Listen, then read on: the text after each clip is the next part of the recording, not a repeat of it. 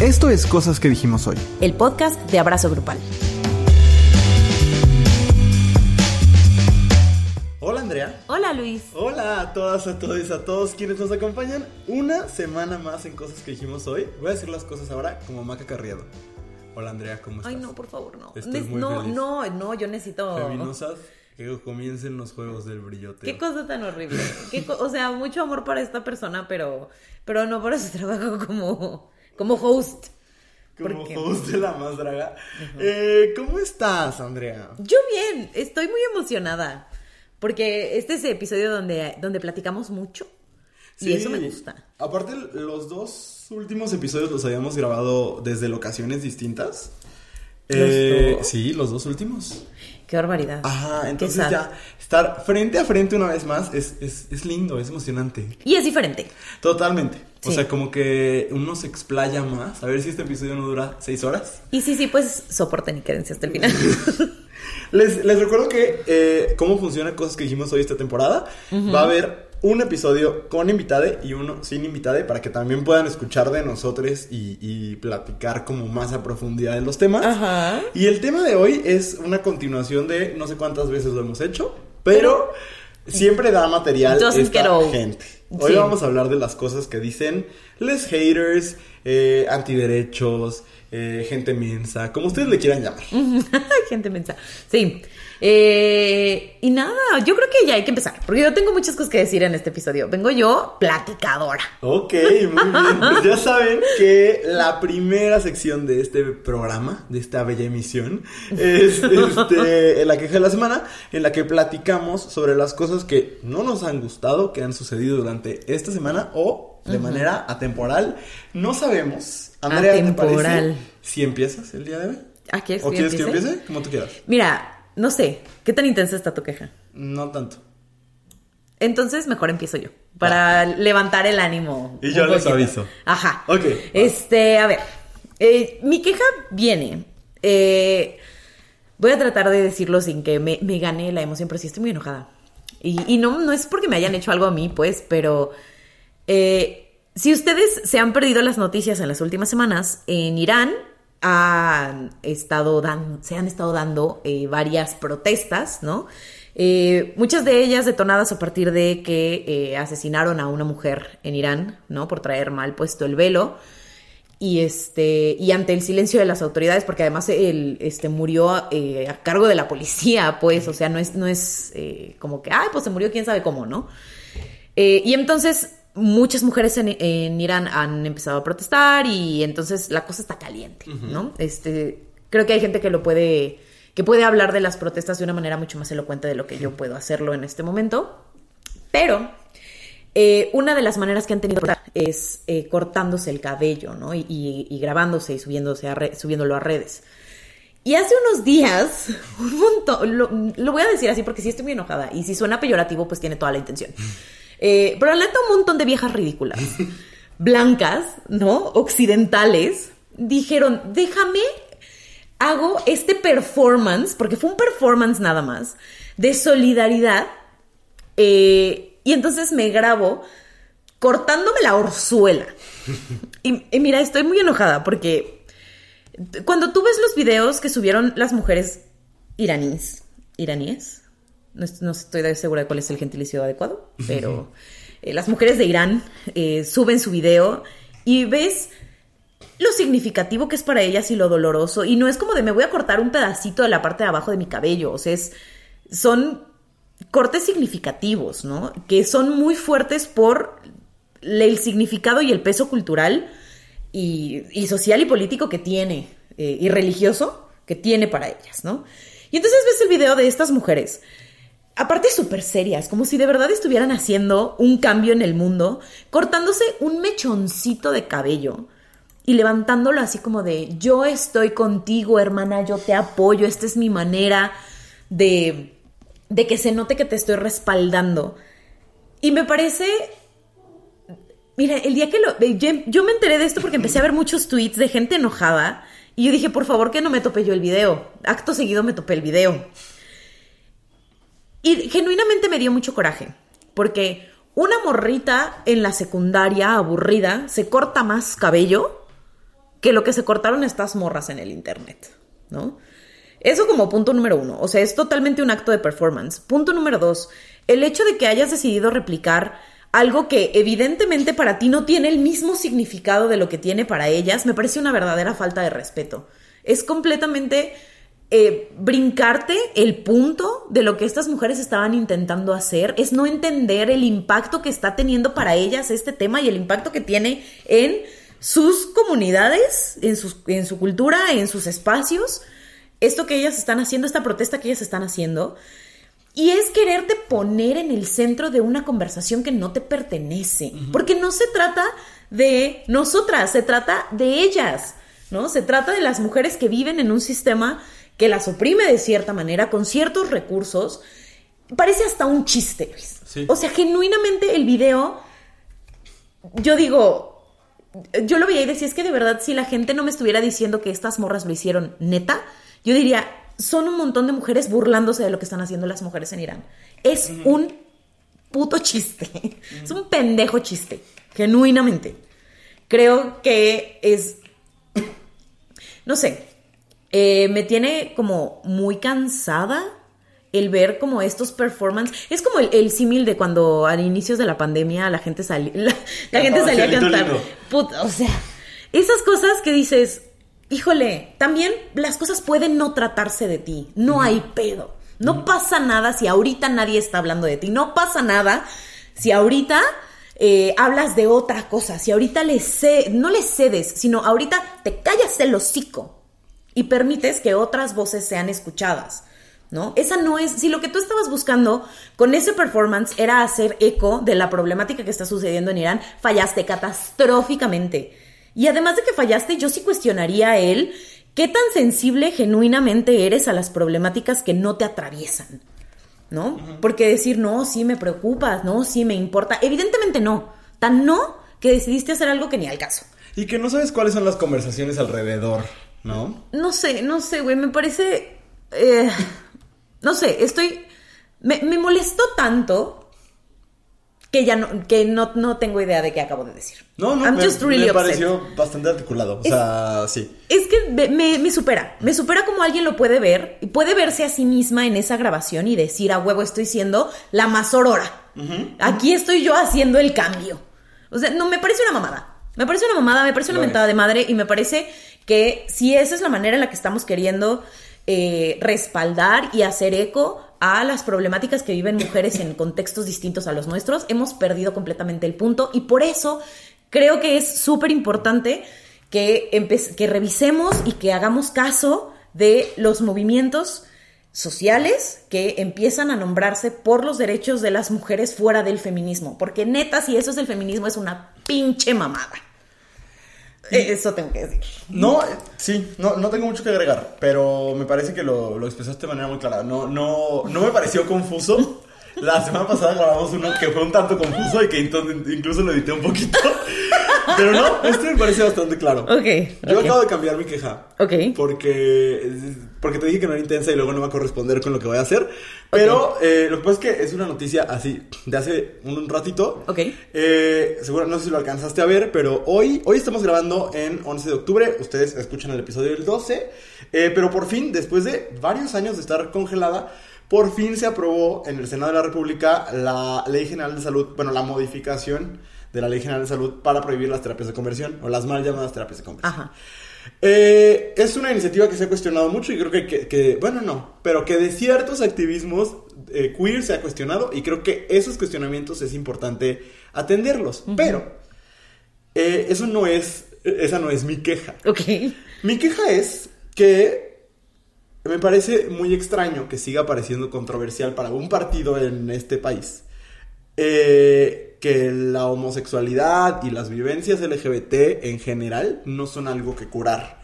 Y la evidencia es que, aunque pasó de manera avasalladora con 59 votos a favor, hubo dos votos en contra y 15 abstenciones. 15 eh, personas que no pudieron. Me revientan las abstenciones, güey. 15 personas que no pudieron fijar una postura ante, así de claro, ¿no? Ante sí la homosexualidad, eh, la lesbianidad, la bisexualidad, eh, la vivencia trans, aunque ahí hay unos, otras, este, no discusiones, sino como habría otras cosas que legislar para proteger más a las poblaciones trans, pues, ¿no? Pero 15 personas que no pudieron decidir si sigue siendo algo, o sea, si sigue siendo válido ofrecer una manera de curarlas. Y estoy hablando, y voy a decir todos los nombres. Ok. Eh, primero que nada, de plano, en contra de la iniciativa por prohibir las terapias de conversión. Una vez más, votaron en contra de que se prohíban las terapias de conversión en México eh, José Alfredo Botello Montes y Víctor Fuentes Solís, los dos del PAN. Pero lo que me parece más preocupante son las abstenciones. Eh, José Randy Bermúdez Méndez del PAN, Gina Andrea Cruz Blackledge, Blackledge Órale. del PAN, Sácil de León Villard, que según veo es la única persona no panista que votó en contra de la, digo que se abstuvo ante la iniciativa del Partido Encuentro Social. Ismael García Cabeza de Vaca del PAN, Kenia López Rabadán del PAN, y aquí quiero hacer una pausa para decir que ella es la presidenta de la Comisión de Derechos Humanos del Senado. ¿What? Así es. o sea. Ajá, ¿ok? Se pone peor. Marta Cecilia Márquez, eh, Cecilia Márquez tiene una larga trayectoria como una activista antiderechos. Juan Antonio Martín del Campo, Mayuli Latifa Martínez Simón, todos estos del PAN. Julen Rementería del PAN, coordinador del PAN, eh, de la bancada del PAN. Estrella Rojas Loreto del PAN, Indira de Jesús Rosales San Román del PAN, María Guadalupe Cisneros Aldaña del PAN, Josefina Vázquez Mota del PAN, Damián Cepeda, expresidente del PAN, y Lili Telles del PAN. Eh, dejo a Lili Telles al final para decir que esta es la figura que la oposición está empezando a proyectar como candidata para el No mames. 2024. Es que qué terror. Eh, una persona que, en primer lugar, yo sostengo que tuvo que haber cedido su lugar cuando traicionó la razón por la que está ahí, porque ella llegó al Senado por Morena, haciéndole creer a la gente que era parte de un movimiento social, que estemos a favor o no, la gente votó por ese proyecto. Claro. Y a la- a- al poquito tiempo, después de declararse abiertamente pro vida, decidió que se iba a cambiar de bancada a la bancada del PAN para figurar. Y entonces está legislando todo lo contrario al proyecto por el que la gente la puso ahí. Y No eso me parece una traición Claro. a, a quienes están ahí. No porque yo coincida con el proyecto político de Morena, pero porque es la razón por la cual ella está ahí. es literalmente una traición a la democracia. O sea, la neta. Pero aparte de eso, esta semana Héctor Aguilar Camín escribió que Lili Telles era una voz que hay que escuchar. Y en general, la oposición al presidente, que hay muchas maneras de oponerse al presidente que como para elegir esta, Ajá. eh, la está posicionando como, o sea, incluso ahorita veía unos artículos que decían, o es Santiago Krill o es eh, Lili Telles, ¿no? Lo cual me parece terrorífico. Pero, pues nada más como para que vayamos identificando que hay muy claramente un partido que... ¿Cómo es esta frase de... eh, cuando hay opresión, y la voy a parafrasear pues, pero cuando hay una evidente violencia, quien decide mantenerse neutral... Ajá, está del lado un- del opresor, claro. O sea, se abstuvieron de votar por la iniciativa, por una iniciativa en contra de los esfuerzos para corregir la orientación sexual y la identidad de género de las personas, las mal llamadas terapias de conversión, en el 2022, a punto de entrar al 2023. Me parece que vale la pena que recordemos quiénes son estas personas, porque este es el partido que ahorita habla mucho de progreso, ¿no? Porque dicen que el, que el país está estancado con esta administración. De muchas maneras lo está. Pero esta es la idea del progreso. O sea, el, el no poder condenar una práctica deshumanizante que, que muchas veces cae en la tortura. Que de hecho es- esa es la crítica de muchos activistas. Decir, pues esas cosas como, no sé, los electroshocks o así, ya están penadas de por sí, ¿no? Pero me parece que, que es importante tener la discusión y que es importante rechazarlo categóricamente. Eh, y no puede ser, de verdad, no, no puedo creer que estemos en el 2022 y todos estos legisladores, representantes tuyos y míos, no puedan condenar una práctica deshumanizante. Eh, y ya, bueno, que Kenia López, que es literal, su responsabilidad es velar por los derechos humanos dentro del Senado, no haya podido votar a favor de esta iniciativa, me parece Sí, no, es el una- colmo es una del madre. ridículo. Las otras figuras, como Josefina Vázquez Mota, lo sabemos desde que fue este, candidata, eh, pero, pero sí, sí, me, me tiene muy en shock. Y, y más que en, sh- en shock, porque no esperaría menos de, de gente como, como Lili Telles, me da mucho miedo. O sea, genuinamente me aterra. Porque no estamos tan lejos de las elecciones Y de pronto, o sea, sí, el panorama político de México es, es desolador por donde lo quieras ver, ¿no? Pero que una de las opciones siga siendo, déjame votar para ponerme el pie yo solita. O sea, como persona LGBT, como mujer, es como de sí, claro, vamos a votar por gente que cree que las terapias de conversión son una alternativa, ¿no? Que cree que, que se puede legislar, como, como, qué hacer con el, con el propio cuerpo. O sea, me aterra, me aterra muchísimo. O sea, genuinamente me da miedo. Sí. Tengo hecho un nudo del estómago. Sí, y, y es una doble queja porque por un lado es eh, esta falta de, de- de postura clara. Ajá. Y si hay un problema con la redacción, que es lo que algunos argumentan, de todas maneras entonces hay que salir y decir algo contundente de, a ver, estamos totalmente en contra de estas prácticas. Ajá. Hay un problema con la redacción eh, de la ley, ¿no? La- que, que podría, eso es lo que argumentan algunos panistas.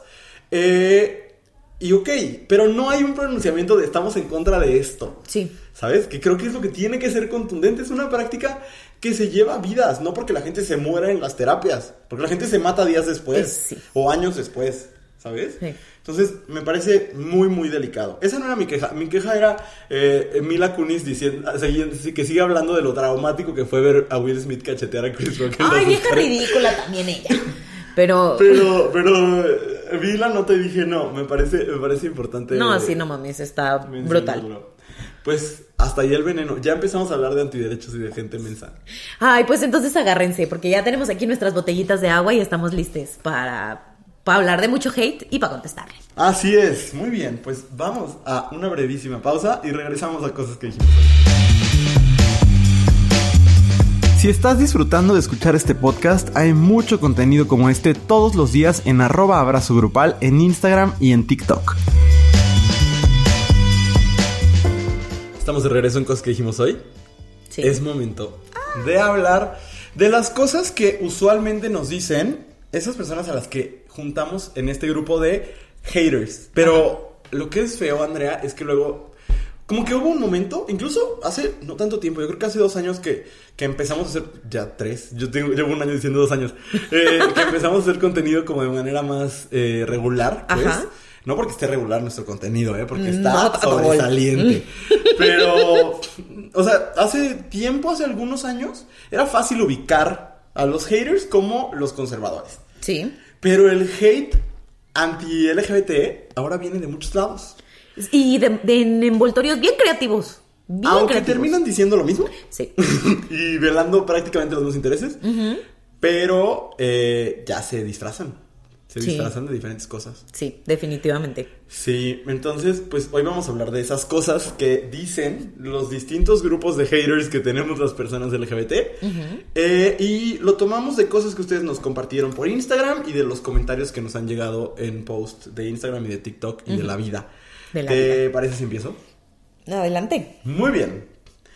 Eh, ay, esta, esta es muy común, porque es, si ya pueden hacer lo que quieran, no sé de qué se quejan ahora, ¿no? Como de, se quejan por deporte, ya no hay homofobia, ya no hay transfobia, ya no hay lesbofobia, ya no hay machismo, ya, Ya. no hay racismo, ¿de qué se quejan? Ajá.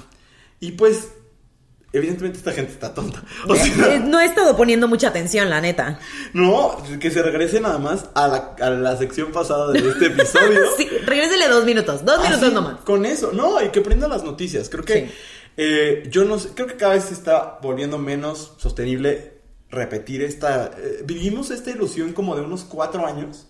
Así como Estados Unidos vivió su, su ilusión postracial de los ocho años en los que Obama fue presidente, donde Ajá. dijeron, ya se acabó el racismo, Ajá. ¿no? Y que de repente la administración de Trump lo único que hizo no fue regresar al racismo, sino decir, Destapar. aquí ajá. estábamos, Ajá. eh, creo que igual, como que empezaron a haber ciertos avances, ¿no? Como que el Frente Nacional por la Familia mm, al mismo tiempo despertó el espíritu como de resistencia en, en las personas LGBT. Y creo que hubo un momento donde dijimos, estamos avanzando mucho. Los estados empezaron a, a aceptar el matrimonio igualitario como de manera muy rápida. Aunque en el estado en el que vivimos todavía... No, o sea, no. Ay, hay, no. eh, pues hubo algo hace poquito, pero ni le entendí. Eh, ¿Te acuerdas? Sí, pero fue así como, como un teaser.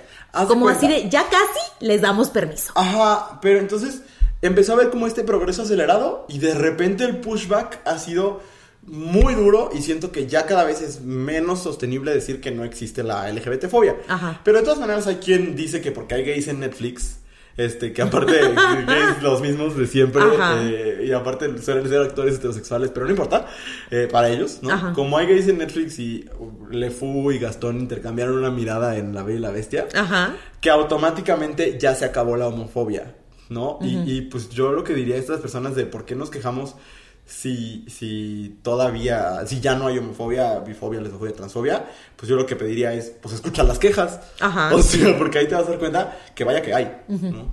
Y es que también me parece como interesante la manera en la que se frasea esto, ¿no? Como el siempre es, o sea, sí, nosotros tenemos una, una sección que se llama la queja de la semana, pero porque genuinamente nos gusta quejarnos, ¿no? Sí. Nos gusta el, vamos a decir cosas que no nos gustan, tengan sentido o no, Ajá. ¿no? Este, tengan un trasfondo importante o no. Episodio patrocinado por aerolíneas. eh, La que sea, la güey. que, la La- que nos quiera llevar. Si no lo escucharon, pasó un avión frente a nuestra cabina de grabación. Frente a, no por encima, frente a, porque nosotros grabamos en las nubes. En el aeropuerto. Pero, eh, ¿qué? Ah, pero lo dicen como, es que se quejan, como si solamente estuviéramos poniendo cosas, como, como si estuviéramos diciendo, ay, el aire acondicionado está muy frío, ay, es que me aprietan los zapatos, ay, es Ajá, que... ajá. Y que no fueran señalamientos de problemáticas reales, con consecuencias reales, de problemas estructurales que hay que cambiar, que se llevan la vida de las personas de por medio. Ajá. O sea, no es nada más un esto no me gusta, es un esto literalmente está matando gente. Este es un problema que viene desde adentro y que hay que cambiar. Sí, que está ¿No? permeando en la dignidad de las personas. Exacto. Que, ajá, que, que afecta directamente el estilo de vida y la calidad de vida de la gente. Ajá, y creo que desde el decir se quejan un montón es como hacerlo chiquito. Claro. Como es un, ay, pues es que no están contentos con nada. Otra que dicen mucho es se ofenden de todo.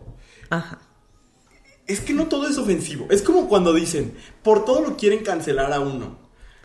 No todo señalamiento es una cancelación. Ajá. O sea, no toda crítica es una cancelación. Yo puedo decir, eso que hiciste es violento y no es, estás cancelada necesariamente. Ajá. ¿No? Lo que pasa es que a ellos les ha funcionado muy bien simple, hipersimplificar las cosas porque entonces sus seguidores pueden replicarlas. ¿No? Es que no, es que no tienes que pensarlo para seguirlo. Porque Exacto. siendo como, vamos a ser como bien honestos en ese sentido, para tener conversaciones sobre, eh, no debería ser complicado, pero tener conversaciones sobre la dignidad de las personas y los derechos humanos es, complicado, sí. ¿no? Es complejo. Hablar sobre la diversidad sexual y de género, hablar sobre eh, las personas trans, hablar sobre eh, que existen más de dos géneros y demás. Es Es, complicado, ¿no? O sea, no es sencillo, no es una conversación sencilla. No. Pero decir es que ahora de todo se ofenden, Es muy fácil. es muy fácil. Es como, como esta frase, salvemos las dos vidas. Es una frase... Ay, mirad, me dieron escalofrío. Ah, pero es una frase que si no la piensas mucho... Claro, dices, dices, por supuesto, ¿por qué no sentido. querría yo salvar dos vidas? Ajá, si la opción es salvar uno o salvar dos, pues salvo dos. Sí, claro. ¿No? Porque, porque así es. eh, lo reducen. En, en- leí hace no tanto tiempo, creo que también leíste este libro de Cultish, Ajá, The Language of. Fanaticism, de Amanda Montel. Gran libro. Eh, gran libro, y ella también tiene un podcast que escuchen hasta que se acabe este, que se llama Sounds Like a Cult, eh, donde cada episodio habla sobre una secta. Ajá. Incluso eh, ahí tiene uno sobre la secta de RuPaul's Drag Race. Amazing. Está bueno, pero justo ella habla de los thought terminating clichés. No sé cuál sea como la traducción, porque el libro no está traducido todavía, pero son como estos clichés que terminan con el tren del pensamiento, ¿no? Que te dicen, ya no lo pienses, esta es la respuesta, Ajá. ¿no? Y creo que son estas frasecitas, justo, ¿no? Como el salvemos las dos vidas. Ah, no, pues sí. O sea, es lógico, ¿no? Te lo venden como algo lógico, algo que no hay que discutir demasiado. Claro. Y reducir las cosas a me ofendo o no me ofendo, cancelo o no cancelo. De nuevo, te coloca, te, te hace la decisión fácil. Pues no me ofendo. O sea, si es cuestión nada más de ofenderse, pues no me ofendo. Ajá. La cosa es que no es nada más me ofende una E, como dicen, o me ofende una O o una A. Ajá. No, es, es, es todo lo que está detrás. Exacto. ¿no? Es la estructura, es, es, es la realidad. No, ni siquiera necesitas tener mucha teoría para entenderlo. Necesitas tener mucha calle. Mucha vivencia. Sí, y necesitas tener también mucha sensibilidad. Sí. Y la neta es que la mayoría de las personas no queremos sensibilizarnos a lo que hay alrededor. También es una realidad de que suceden muchas cosas Sí. en todos lados. Y entonces cuando te empiezas a sensibilizar con una cosa, empieza a salir otra y empieza a salir otra. Y, y sí llega un momento en el que dices, por favor, detente. Sí. También lo entiendo. Solo, pues está bien decir, por favor detente, necesito procesar, en lugar de decir, me voy a convertir en un completo idiota. Ajá, y decir mamadas. Exactamente. Sí, totalmente. A ver, Andrea, ¿qué otra cosa dicen les haters? Mira, es que tú vienes con cosas bien puntuales y yo, yo, yo no. Yo traigo comentarios muy extensos. Eh, ver, este, por ejemplo. ¿Es un comentario que llegó a Instagram? Es un comentario que llegó a Instagram, eh, donde estaba, es, es un post que habla sobre red flags para identificar LGT LGBT-fobia. Es, es un trabalenguas cada vez que lo digo. No es un término práctico, ya les dijimos que hay que buscar otro. Bueno, pero en realidad nosotros no somos personas prácticas. No. No. Entonces, esta persona dice, este post es una red flag porque te piden que formes parte de un bando cuando no estás ni a favor ni en contra. También existimos las personas neutrales en estos. En, también existen, o sea, aquí la puntuación no existe. Existen las personas neutrales, pero no la puntuación. Dice, también existimos las personas neutrales. Nadie está en obligación de aceptarte. Y esto me Lo parece... la bancada del pan. Me parece que se vincula genial con lo que decías hace rato, ¿no? Porque es, ok, na- no. la, la neutralidad, en- eh, Luis lo dijo hace ratito, la neutralidad en momentos donde está de por medio los derechos y la dignidad de las personas, no existe. No Totalmente. existe. A ver, la eh, eh, apelemos al catolicismo. Ahí dice, pecado de pensamiento, palabra, obra y omisión. Ahí está. El pecado de omisión. Es correcto. Hoy Lili Telles verdaderamente dijo, nadie está obligado a aceptarte, mi amor. Nadie, nadie. Y honestamente, pues no se trata, no, es que me parece bien chistoso cuando hablan de aceptación, porque no, no te estoy pidiendo que me aceptes, no puedes aceptar o no la existencia de una persona. La gente existe. Y ya, ojalá yo pudiera no aceptar la existencia de Lili Telles, pero no se puede. Exacto. No la puedes omitir, Sí, ¿no? sí, o sea, esto es meramente metafórico. amistad. Sí, claro, por supuesto. Este, pero, güey, es que esta idea de que somos nosotros quienes estamos exigiendo que se tome un bando por el re- cuando estamos exigiendo el reconocimiento de nuestros derechos, pues es que es que la, la no existencia de nuestros derechos no debería ser un Exacto. bando. O sea, Y aparte tampoco estamos hablando de bandos, o sea, es que eso es lo que lo que me parece que es como el antecedente de todo esto. No es los heterosexuales contra les LGBT. No. No es eh, o me aceptas o me odias, ¿no? Es un si no te estás dando cuenta de que eres parte de un sistema que que y validas un montón de cosas que me violentan, pues entonces hay que checar cosas. Es eso, es el sistema. Eh, Voy a decir algo que quizás es controversial, pero hay personas LGBT que son aún más parte del problema que ciertas personas heterosexuales. Sí, yo creo que sí. Sí, claro que O sea, sí. del problema de la homofobia incluso, ¿no? Porque sí hay personas heterosexuales muy decentes. O sea, Sí. en primer lugar, hay personas LGBT que son heterosexuales porque hay personas trans que son heterosexuales. Ajá. Pero si hablamos de personas cis hetero, ¿no? De todas maneras, hay personas que han tenido procesos y que han entendido cosas y hay personas dentro de la comunidad que no los han tenido y que son personas verdaderamente horribles. No estamos hablando de dos bandos inamovibles. Exacto. Estamos hablando de posicionarte en algún lado. Ajá. Y de, y de y honestamente creo que hay de dos. Bueno, creo que hay de tres, pero me gusta pensar que uno es muy pequeño. O sea, creo que existe esta pequeña parte de la, de la gente que sabe que está siendo violenta hacia un grupo Y lo hace deliberadamente, "A huevo". Ajá. ¿no? Que me gusta pensar que es la, la minoría. Ajá. Está la gente que se ve atravesada por una violencia y que entonces a partir de ese ser atravesada por una violencia cuestiona el sistema, ¿no? Este, que le, lle- le lleva a ser violentada. Y está la gente que no cuestiona el sistema, ¿no? Que dice, pues todos lo tenemos difícil, todas las personas sufrimos, Chíñenle. ¿no? Ajá. Ajá. Y entonces ahí me parece que no es difícil dialogar. Es imposible dialogar con la gente que sabes que te está jodiendo porque te quiere joder. Pero con la gente que solo nunca ha cuestionado el sistema porque nunca se ha visto en necesidad de hacerlo. Creo que se puede dialogar. Solo creo que sí hay que deconstruir esta idea de que son dos bandos y que estamos peleados. No creo que estemos peleados, solo creo que no estamos entendiendo de qué se trata la conversación. Exacto. Eso. Bien, voy con otra cosa que dicen mucho los haters, que es, ¿por qué si no quieren que les etiqueten, ustedes se etiquetan? Pues por eso, mami, porque no quiero que me etiquetes tú. O sea, la persona que, que tiene, la persona que está viviendo mi vida soy yo. Nadie más. Ni aunque alguien me siguiera todos los días. Quien está viviendo lo que a mí me pasa, recibiendo los comentarios que yo recibo, eh, teniendo los privilegios y las opresiones que yo tengo, la vivencia que yo tengo, solo soy yo, nadie más. Entonces, la única persona que puede abrir un amplísimo glosario, no real, pues, pero como abrirse esta posibilidad de términos y decidir cuál nombra su experiencia, pues es la que la está viviendo. Claro. No es difícil de entender. Pues que ustedes son luego muy mensos. Pero difícil de entender no es. Porque, voy a repetir la pregunta. ¿Por qué si no quieren que les etiqueten ustedes se etiquetan? Por eso, porque yo no quiero que me etiquete alguien que no me conoce, Ajá. ¿no? Y que me etiquete como eh, las palabras despectivas que sabemos que existen. Es que también es eso. Pero, pero y- y- e incluso, ¿no? Hablemos de la palabra joto. ¿Por qué ustedes sí se nombran así y yo no te puedo nombrar así? Porque yo soy quien decido nombrarme de Ajá. una u otra forma. Porque yo soy quien, la única persona que conoce mi relación con esa palabra. Que entiende lo que significa la palabra para mí. Entonces, pues por eso no puedes tú y sí puedo yo porque yo soy quien vive mi vida. punto. Claro, ajá. Sí, totalmente de acuerdo. No tengo nada más que agregar. O Me sea, parece es muy que- puntual. Es que me parece muy tonto. Es, es que la mayoría de estos comentarios son muy tontos. Si se detuvieran tres segundos a pensarlo, a genuinamente pensarlo, no a repetir lo que ya tienen en su cabeza, a pensar lo que están diciendo, pues todo sería más fácil. Sí. Se acabaría la discusión muy pronto. Pero no se acaba la discusión, más bien nos llegan nuevos comentarios. ¿Como cuál? ¿Como cuál? Por ejemplo, esto nos llegó, hubo una persona que dijo, yo voy a escribir la tesis en comentarios de un post de Instagram, Ajá, ajá. ¿no? Y esta- este, este post hablaba sobre lenguaje incluyente. Ok. Y entonces esta persona dice, esto, o sea, el post, es lo que pasa cuando le das un micrófono a gente con mucho tiempo para especular, pero sin investigar. Tengo un micrófono y tengo mucho tiempo para especular. Continúa. Eh, llegan a conclusiones fantasiosas totalmente alejadas de la realidad, dando opiniones sin mérito. Ya, ya que fueron formuladas sin la más mínima investigación, razonamiento, y que salieron de gente reprimida, que necesita imponer sus formas de pensar antes de reflexionar, crecer y avanzar. Sobre esto tengo yo mucho que decir. Punto número uno, creo que esta persona no entiende lo que es, lo que es una opinión. Ajá. Estamos hablando no de una, no estoy haciendo una tesis, o sea, un ensayo, ¿no?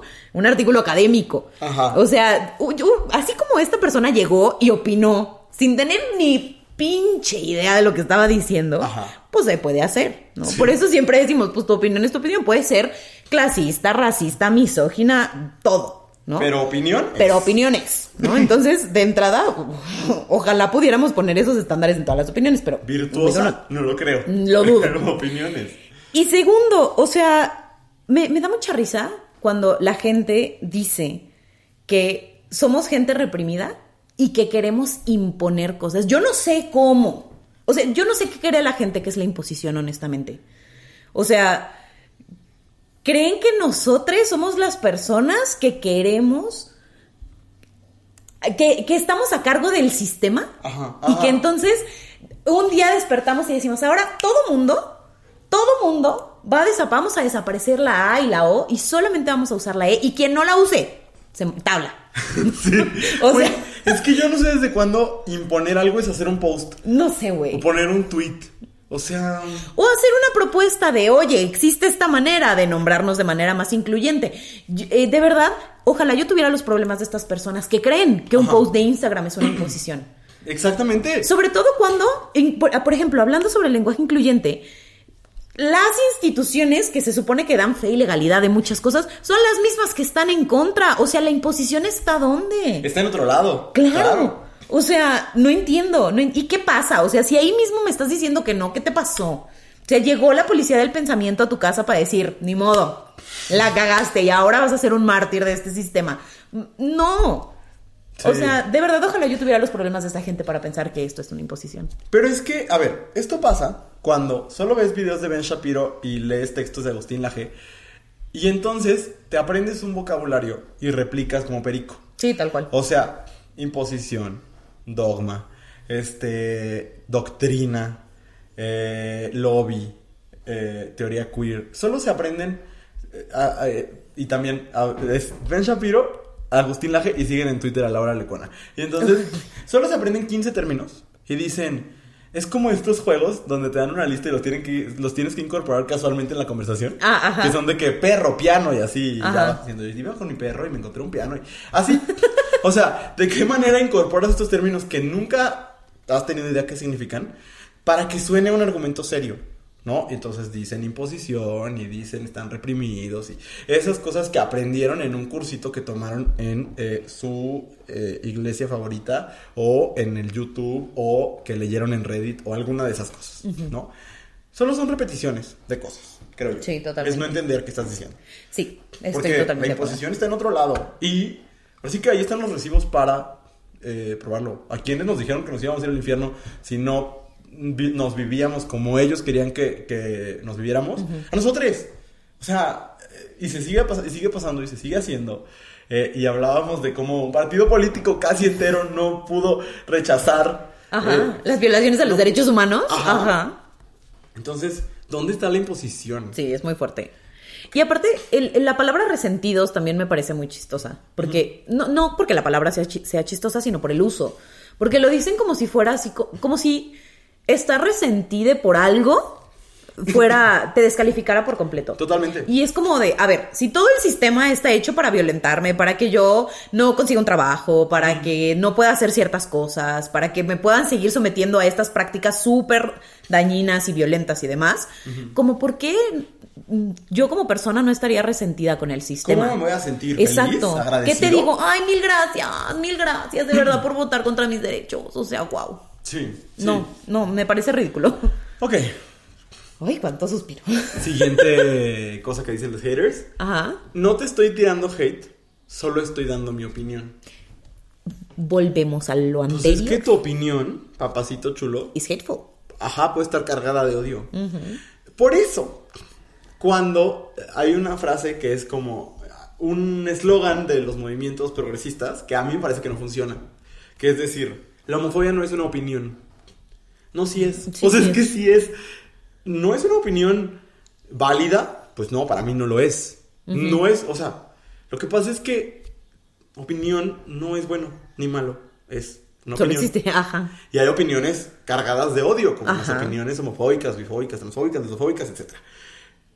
Pero, no, es que hay que cuestionar esas frases, creo yo. Porque la transfobia no es una opinión. Sí es una opinión, es una opinión culera, una opinión peligrosa, violenta, Ajá. pero una opinión. Sí. Lo que pasa es que la opinión puede, o sea, un- esta frase, no te estoy tirando hate, solo estoy dando mi opinión, es que las dos cosas pueden ser verdad al mismo tiempo. Exactamente. Me estás dando tu opinión, oh Dios. Y honestamente, cuando alguien está señalando algo sobre la opinión que diste, lo mínimo que puedes hacer, no te estoy diciendo que cambies de opinión, o sea, si tu opinión es racista, homofóbica, misógina y demás, pues sí te invito a que lo repienses. Ajá. Pero si alguien está señalando cosas, creo que lo mínimo que puedes hacer es decir, ¿por? O sea, ¿qué dije que despertó esto otro? En lugar de decir, ay, pues yo eso creo. Pues, o sea, si tienes esa capacidad de razonamiento, pues me- me- qué hueva. Mejor eh, de- eh, detente. Deja de dar opiniones entonces. O sea, creo que es eso. Creo que todo el mundo puede dar su, su opinión, pero si se te está señalando, mínimo revísala.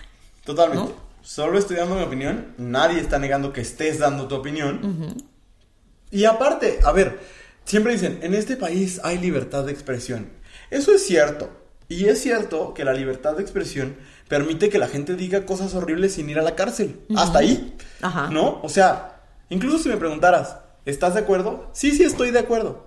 Eso significa que esas cosas horribles no pueden ser señaladas y Claro no pueden tener consecuencias, por ejemplo, en tu empleo, en si tu familia te quiere o no te quiere, en si tus amigos se quieren seguir juntando contigo o no.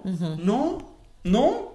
La, la libertad de expresión, o sea, las cláusulas que, y los artículos eh, en la Constitución que protegen la libertad de expresión no dicen, y aunque digas cosas horribles, tu, tu novia tiene que seguirte queriendo. No, No. no.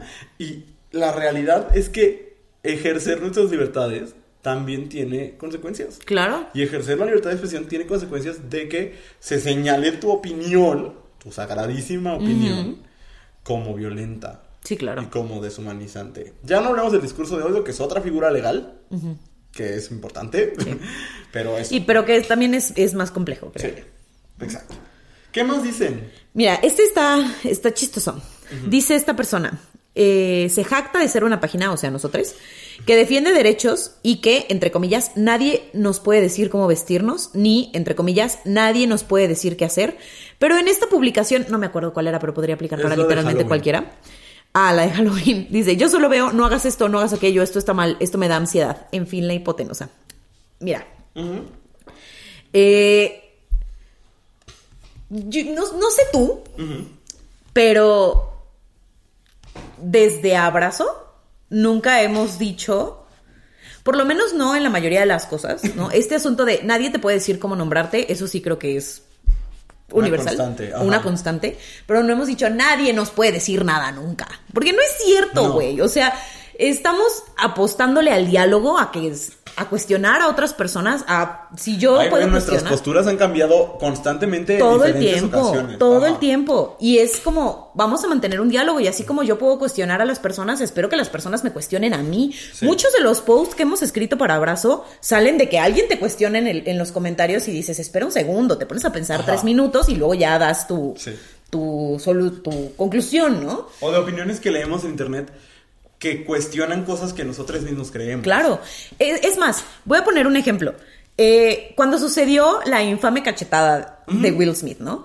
Eh, Luis y, eh, o sea, tú y yo estábamos, porque hablé como si no estabas en la habitación, pero tú y yo estábamos viendo los Oscar juntos. Sí. Y por lo menos mi primera reacción fue decir, ¿qué pedo? ¿Qué Sí. misógino Ajá, está ese pedo, no? Este, no, que no le den el premio porque qué misógino y la chingada y las mujeres y tal. Es, esa fue mi primera reacción. Claro. Desde donde yo estoy parada. A la hora que me meto a Twitter y empiezo a ver todos estos discursos de relájense un chingo y esto es súper racista por esto y por esto, dije, no mames. Claro que es cierto. A mí, o sea, yo desde donde estoy parada y desde mis privilegios de no ser una persona racializada, pues claro que mi lectura era otra así. completamente diferente, ¿no? Lo veo, en- eh, ahora no estoy de acuerdo con, lo- con mi primera reacción o con mi primera opinión, cambias de opinión y no pasa nada. Claro. ¿no? Pero este asunto, nadie está diciendo que no se nos pueda cuestionar cosas a las personas LGBT, que no se nos pueda cuestionar cosas a las mujeres. Pero sí te voy a decir que lo que no puedes hacer es violentar a las personas, que no puedes, este, violentar a grupos enteros solo porque decidiste que te querías disfrazar de algo exótico, ¿no? O sea, ahí sí, sí creo que no estamos hablando de lo mismo. Es que, a ver, yo no te puedo obligar a que no te vistas de Pocahontas. También. No puedo. Pero puedo decirte que está de la verga. O sea, que seas una güera y te disfraces de Pocahontas. Claro. O, o que seas un güey que se disfraza de Jeffrey Dahmer. O cosas peores, ¿no? Pero puedo decirte, de no, no te puedo obligar, no puedo ir a tu casa y ponerte unas esposas porque no es ilegal. Exacto. Y tampoco yo promu- pro- o sea, promulgaría una ley para que lo fuera. No creo que sirva de nada. Pero creo que hay que tener una conversación. Claro. O sea, y, hay que te- y, y las conversaciones a veces implican señalamientos. y, y no estamos acostumbrados a esos señalamientos. Creemos que todo es una condena punitiva con repercusiones legales. Por ejemplo, Johnny Depp fue encontrado inocente de varios de sus cargos, no de todos. Y automáticamente se convirtió en un héroe para mucha gente. Porque tenemos este pensamiento binario de que si no estás en la cárcel, eres de bueno, los buenos. claro. ¿No? Y entonces es mucho más complejo, mucho, mucho más complejo porque en ese juicio se revelaron muchas cosas muy horribles, ¿no? Pero, pero tenemos, es que los binarios nos hacen mucho daño. Y- y- Muchísimo. bueno, voy al siguiente porque si no, no vamos a acabar nunca. Eh, pero a- alguien, alguien me, me hizo enojar mucho este porque yo hice un, un TikTok sobre eh, como la gente que cuando le compartes tu orientación o tu identidad, te dice, pero si estás seguro, cuando lo has pensado quizás tres años, cuatro, cinco, seis, diez años, ¿no? Y, y el, me con- el comentario fue, pues si tan mal te tratan por ser quien eres, deberías juntarte con otras personas. Y entonces es como de... Órale. Uno. Luego esa gente es la que tiene los huevos de venir a decirte que no me digas qué hacer. Ajá, ajá. Sí, sí, sí. Pero aparte de eso, la LGBT-fobia, el, el odio anti-LGBT, está en todos nosotros. Sí. Está en Andrea y en mí también. O sea, Sí, sí, sí, sí. evidentemente ya en, en otros niveles, afortunadamente, Ajá, pero nos queda todavía cosas por trabajar. mucho por entender. Pero los prejuicios, los estigmas, los tabúes, aquí están, están vivos porque, porque el- los... Porque así Esta crecimos. expresión se me hace muy de, de seminario de la UNAM. Los mamamos, ¿sabes? ¿A poco no? Sí, es algo que sí. dirían como en UNAM. Sí, Pero sí, o sea, tal cual. Los recibimos desde que entramos al mundo. Sí. Entonces... Y, los re- y nos los refuerzan constantemente, todo el tiempo. Entonces tú eres el que me estás diciendo que no tomemos bandos y que no te obligue a tomar eh, una, una postura y no sé qué. Y cuando lo que estoy haciendo es señalar conductas que pueden ser violentas en las personas a las que quiero, y que lo señalo porque no quiero dejar de estar con las personas a las que quiero, Claro. solo quiero que eso cambie. Ajá. Me estás diciendo, no, pues mejor cambia de gente. ¿Por? Porque de nuevo es este pensamiento binario de o eres una buena persona o eres una mala persona. Claro. ¿No? Y no hay y la gente no cambia, la gente no se transforma, la gente no aprende, la gente y me parece que ese creer que soy, vas a pensar igual toda la vida es súper problemático y lo agarra mucha gente de excusa justamente para no cuestionarse cosas. Para Claro. decir, es que yo ya estoy grande, es que así yo ya lo aprendí. Ay, pues sí, aprendiste a usar las nuevas este, funciones del WhatsApp, pues aprende otra cosa, chiquito. No, sí, y vean esta película de... eh, me parece como muy efectiva, la de Prayers for Bobby, Plegarias para Bobby, que es de esta mujer, es Sigourney Weaver, esta mujer evangélica súper creyente que se convierte en una defensora de los derechos LGBT por eh, su hijo gay eh, que se suicidó. Eh, las personas pueden cambiar. Claro. Pero ese cambio... Ojalá no se necesitara algo así como en la película para poder cambiar de no opinión, se ¿no? necesita. O sea, tristemente ha tenido que llegar esas consecuencias en diferentes momentos, ¿no? Pero las personas pueden cambiar y solo sucede ese cambio si podemos señalar las cosas. Entonces, qué culero que el pensamiento sea, ay, pues entonces júntate con otra gente y se va a acabar tu problema. Uno, no, no porque a donde me vaya va a haber esos prejuicios. No, porque yo mismo los tengo, ¿no? Y Porque todos los tenemos. Mejor trabajemos esos prejuicios juntos y para eso hay que señalar cosas. Claro. Y porque los problemas no se van a morir. O sea, no van a desaparecer de la noche a la mañana. Los problemas se enfrentan y se trabajan. Así es. ¿no? Pero Así bueno. es. ¿Qué más? ¿Qué más dice esta gente? ¡Ay, está padre este episodio! Me gusta. Deja- Oigan, muy abiertamente voy a abrir mi termo porque tengo que tomar agua. Está bien. Yo voy a leer este gran comentario que, que está otra vez platicando sobre el binario. Ok. ¿no? Eh, y dice esta persona, el lenguaje habla de la dualidad natural y espiritual en la que todo tiene su base, para después desprenderse el resto de las cosas. Ok. Esta persona tiene así como una O sea, conexión. se creó el lenguaje y luego las cosas. Ajá, así. Órale. Eso dice esta persona. Y es la misma persona que dijo que no investigamos antes de opinar. Ah, ya. Y, y luego dice, primero existe el blanco y el negro, para que después de ahí puedan salir los colores. En este caso, el blanco y el negro son las terminaciones que ustedes consideran como opresoras, cuando en realidad son quienes engendran este gran abanico de posibilidades. ¿Qué? ¡Qué mamada! O sea, esta persona dijo, eh, mezcló las chichis y la Navidad. O sea, ¿qué? Porque tomó un curso de teoría del color de doméstica y no lo acabó. Definitivamente. Y luego lo generó su, su mito de la creación a partir de eso. Es una cosa bien rara. Pero a mí lo que me llama la atención de este, este comentario es eh, ese aferre que tenemos a, uno, a que las cosas son binarias y que los binarios, eh, por default, están opuestos. Ajá. ¿No? Que son naturales. Ajá. Incluso en esta idea de que el, de que el género es binario, ¿no? Que sabemos que no es, pero la gente se aferra. eh, el seguir diciendo que son géneros opuestos. Uf. Como por. Pues porque, eh, eh, porque está basado en ideas procreación, procreacionistas. Pero incluso, incluso así, Luis. O sea, es como decir, y voy a decir una cosa bien extraña, pero es como decir que la llave y el cerrojo son opuestos. Se complementan. Ajá. ¿Sabes? O sea, Sí, sí, sí, sí. no sé, me parece sumamente ridículo. Sí. Y la manera en la que esta persona intentó de darle todas las vueltas posibles para decir que lo natural es que exista la A y la O que aparentemente son opresivas, que nadie dijo, güey, nunca. Pero bueno, Es que eso, ese es el problema de no entender las conversaciones. Y de querer entrar a conversaciones que no entiendes y no estás haciendo ningún esfuerzo por entender. Eh, y todo su choro de, aparte, el lenguaje y la naturaleza y la esencia y no sé qué. O sea, es que no hay que eh, tomar un curso de religión, eh, un curso de teoría del color, ver Inception y tomarte un ácido. Todo al mismo entonces, tiempo. Ajá, entonces opinas esas cosas. sí, o sea, está, está extraño, está extraño. Pero es una joya, me parece. Otra cosa que dicen los haters, eso nos lo compartió un seguidor, seguidora, seguidores, no lo sé. Ustedes están arruinando nuestra infancia, convirtiendo los personajes que en iteraciones anteriores eran heterosexuales o eran blancos, o etcétera. Eh, créense sus propios personajes. Esa frasecita, mm, ¿cómo me purga. ¿Por qué? We have been doing it. O sea, eh, es que yo no sé de verdad.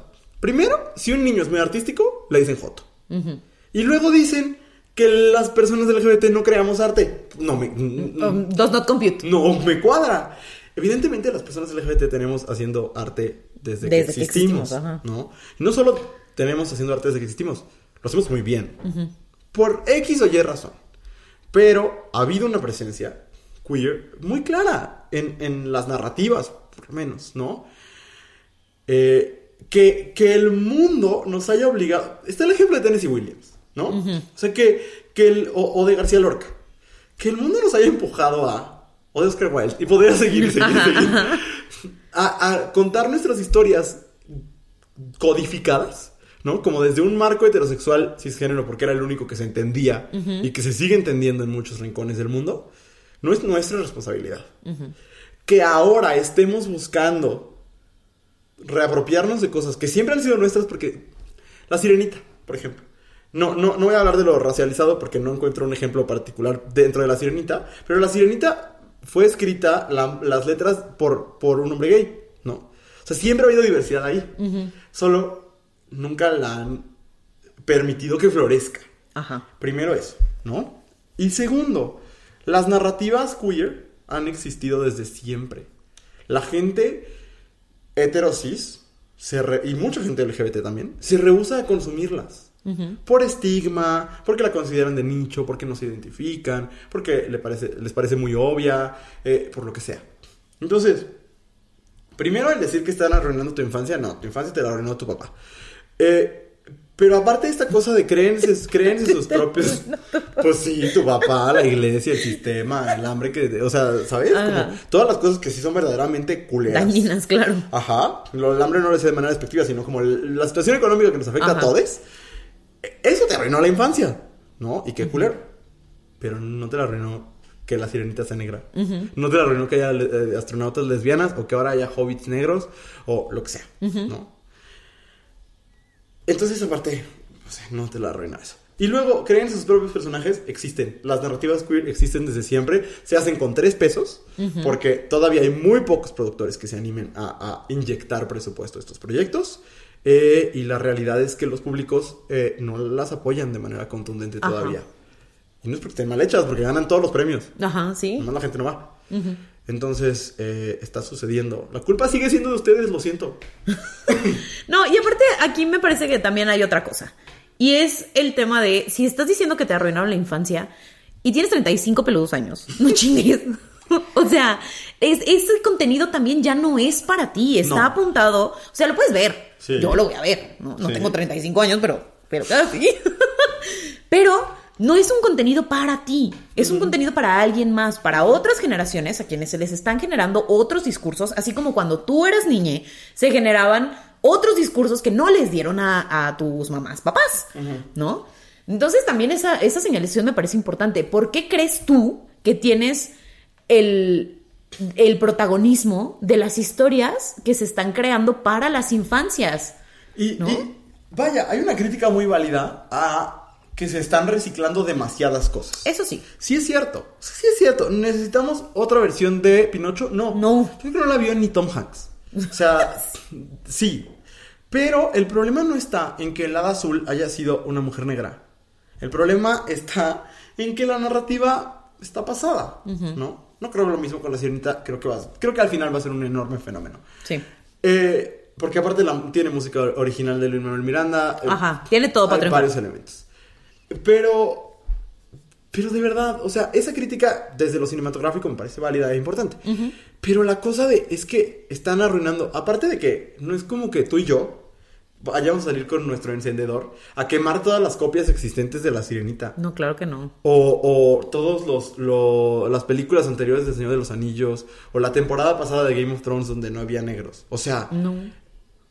eh, ahí están. Si tú quieres aferrarte a tu fantasía blanca, pues aférrate. Qué horrible. Pero Sí, ahí está. No, allí están los productos. Nadie los está destruyendo.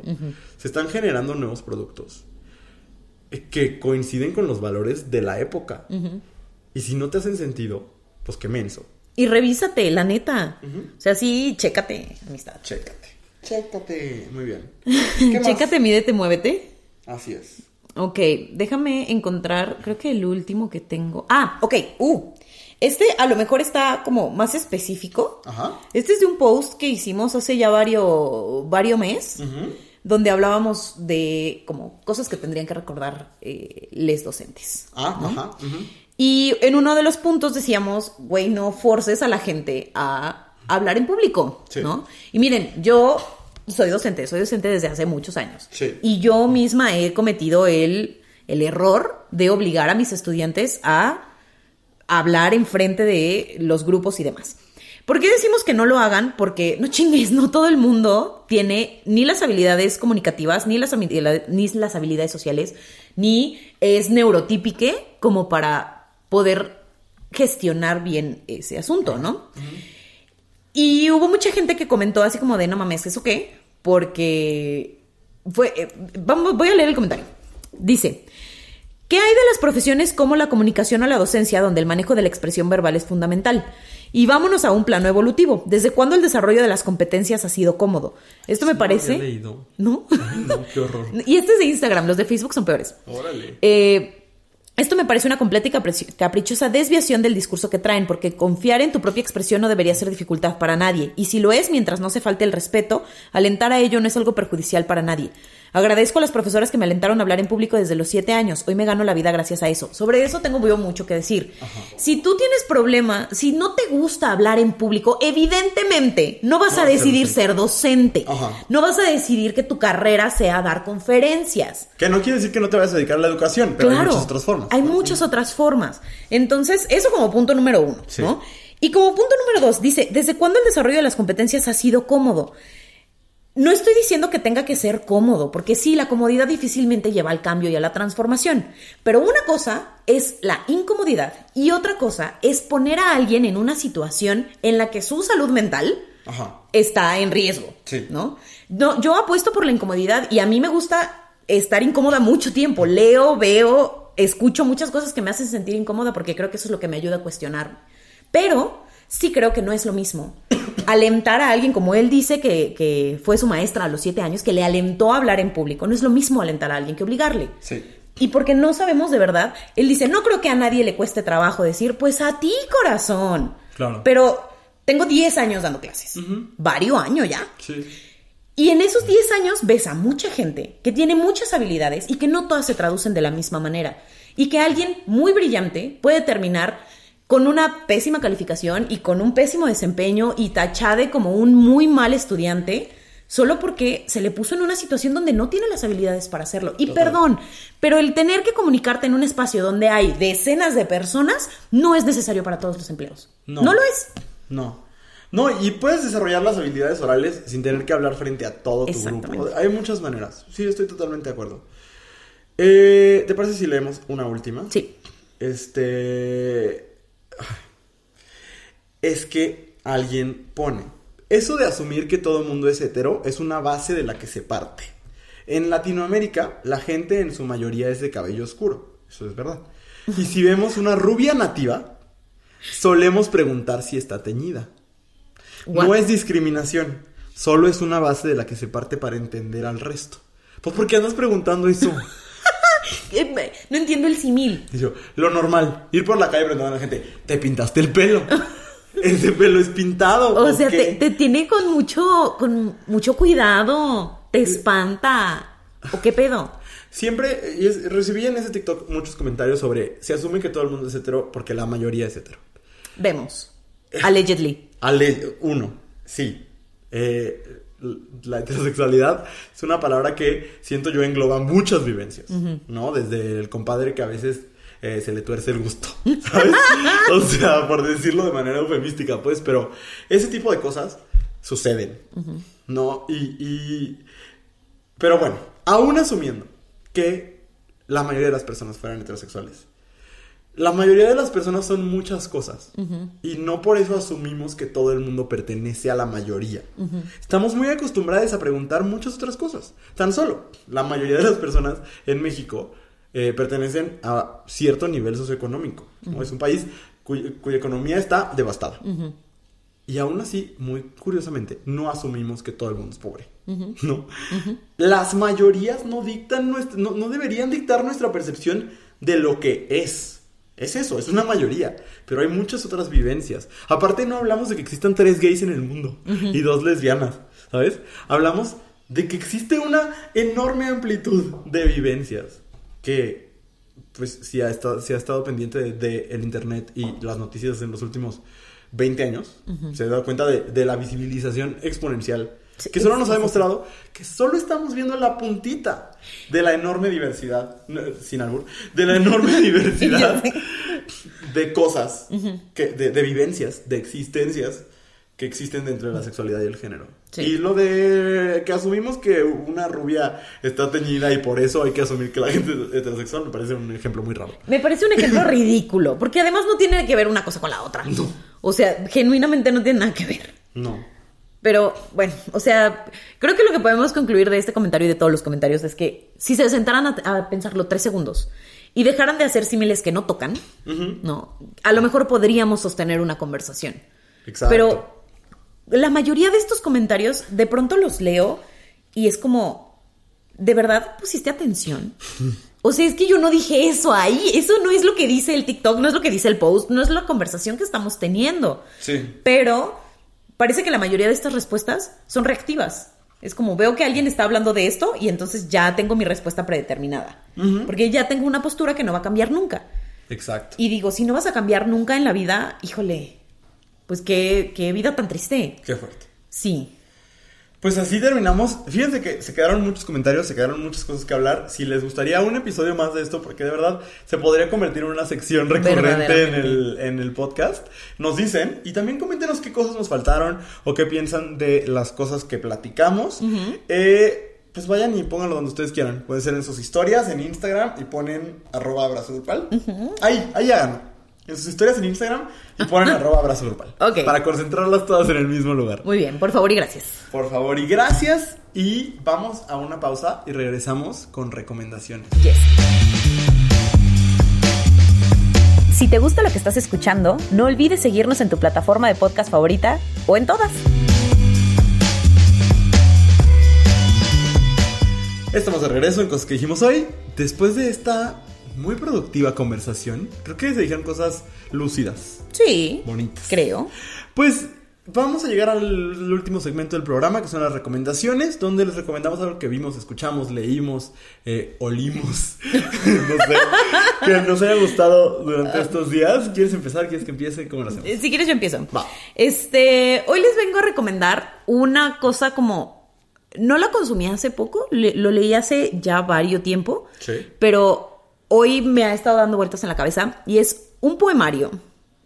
Yo sé que siempre recomiendo libros, o uh -huh. casi siempre. Pero es, últimamente he estado leyendo más poesía. Y este poemario me llamó la atención porque la autora, que es eh, Oralia Torres de la Peña, es una autora muy joven, es de Monterrey, y, este, y ella define a su poemario como una serie de haikus de terror, okay. ¿no? O de horror, creo que es, es la palabra que ella usa. El poemario se llama Mándame un mensaje cuando llegues a casa, porfa. Ok. Y, o sea, de, desde el título. Yo cuando vi el título dije, ah, no mames. Uh -huh, o sea, uh -huh. suena aterrador desde ahí. Como ya sabes de, de, qué va, ya sabes de qué se va a tratar. Eh, y está dividido en cuatro partes. Eh, la primera es como sobre ser mujer, luego sobre el narco, luego hay una parte como de body horror y al final habla sobre el fin del mundo. Y es, empieza como muy crudo y muy doloroso y luego se convierte en una cosa súper surreal y aterradora que ahora que estamos en, en, en época de Halloween y de, de, ver cosas de terror, creo que es, eh, eh, creo que es una propuesta bien interesante porque además son haikus escritos en español, entonces, Ajá. no sé, creo que todo en la propuesta es muy interesante. Eh, de nuevo, la autora se llama Oralia Torres de la Peña, la pueden encontrar en Twitter. Eh, ella es la que ven, o sea, yo compré el libro a través de ella, entonces no sé dónde más lo puedan conseguir, pero es un librito súper chiquito y me salió súper barato, entonces es como una propuesta de estas editoriales independientes, ¿no? Entonces, esa es mi recomendación del día de hoy. Mira, suena algo que no voy a leer porque me va a perturbar mucho, pero este, qué bueno que lo recomienda. Oye, eh, mi recomendación de esta semana es uh -huh. específicamente un episodio. Okay. Yo creo que son mis 47 minutos mm. de televisión favoritos de este año a excepción de un episodio de House of the Dragon y uno de She-Hulk que amé muchísimo. Ok. Pero, eh, ¿qué, ¿qué pedo con House of the Dragon, eh? Nada más quería yo hacer esa, eh, ese paréntesis. ¿Qué pedo con que está mejor que Game of Thrones? Estoy muy, muy, muy... ¿Neta? Güey, estos últimos dos episodios, fácil, así, de calle, casi todas las temporadas de Game of Thrones. Pero bueno. Eh, lo que les quiero recomendar es específicamente un episodio del el programa The Problem with Jon Stewart, así como el problema con Jon Stewart, que es una, si no ubican a Jon Stewart, es eh, a quien le debemos este formato de noticias y humor, ¿no? Fue el primer conductor del Daily Show. Bueno, antes estuvo Weekend Update en, en SNO, pero ya quien lo hizo como una, un programa completo. eh, y, bueno, hizo un extraordinario trabajo. De, gracias a él existen figuras como Stephen Colbert, como Steve Carell, eh, como eh, ¿cómo se llama esta niña? Samantha Bee, etc. Pero todo parte de él y él se retiró mucho tiempo y vuelve con este programa que el primer, la primera temporada no estaba tan padre, pero acaba de arrancar la segunda temporada eh, con el episodio que se llama The War Over Gender, la guerra sobre el género. Eh, son 47 minutos imperdibles, Andrea. O sea, es, es, es, muy fuerte. Hace mucho no veía algo con esos huevos. Porque habla del tema de las personas trans exclusivamente, uh -huh. pero lo hace, sí creo que es valiente. Porque primero habla de cosas que dentro de los círculos LGBT se hablan mucho, pero dentro de los círculos mainstream, para nada, ¿no? Como hablar de que ni siquiera el sexo es binario, ¿no? Uh -huh. que, que, eso es algo que ni siquiera se abre en los noticieros y en los espacios mainstream. Eh, el punto el climático de, del episodio, que aparte pueden ver gratis en Apple TV Plus, no había dicho eso, uh -huh. eh, porque como es el primer episodio de la temporada, entonces lo pusieron gratis.